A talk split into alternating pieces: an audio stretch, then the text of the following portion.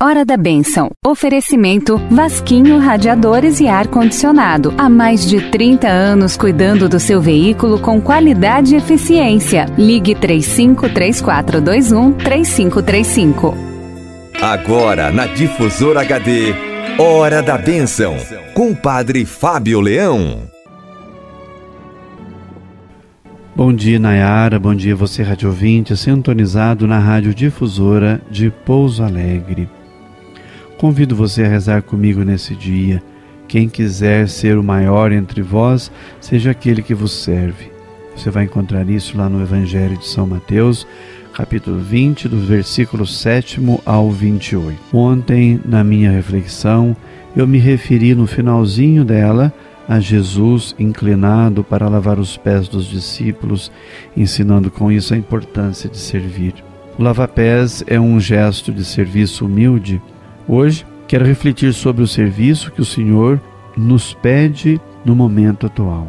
Pedro, ao ver Jesus inclinado a seus pés, reage imediatamente: Tu não me lavarás os pés nunca. Reação espontânea que seria também a nossa diante do exemplo de Jesus. Quem sou eu para tu, para que tu estejas a meu serviço, Senhor? Como disse um poeta clássico espanhol, que tenho eu que minha amizade procuras, Senhor. O autor desta frase é Lope de Vega.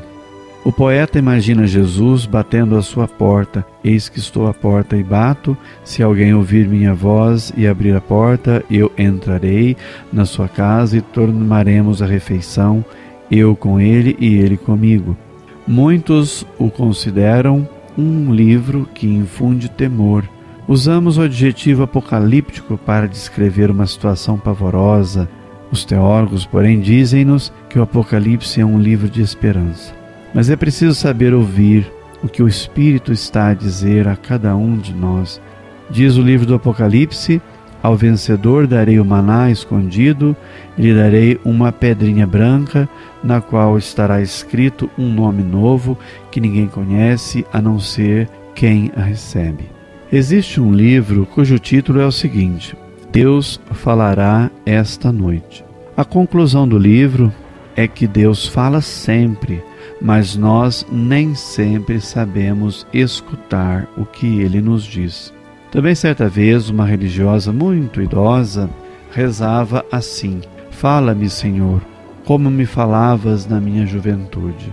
Em toda a idade Deus nos fala, mas em cada idade ele nos fala de maneira diferente. Deus falava ao menino Samuel. Por isso, o velho Eli lhe disse: Não me escondas nada do que o Senhor te diz. Ele é o Senhor, que faça o que lhe parecer bom.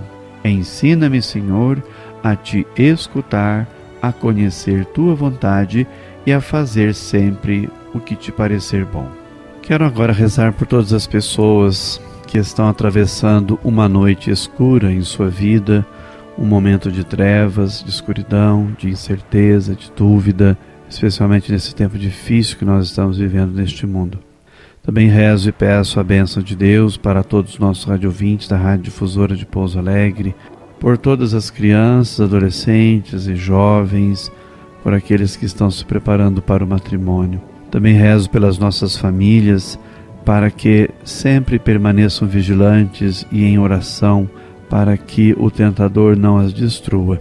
São Pedro, em sua carta, escreveu: O demônio é como um leão que, a rugir, procura a quem devorar, e aconselha resistir-lhe firmes na fé.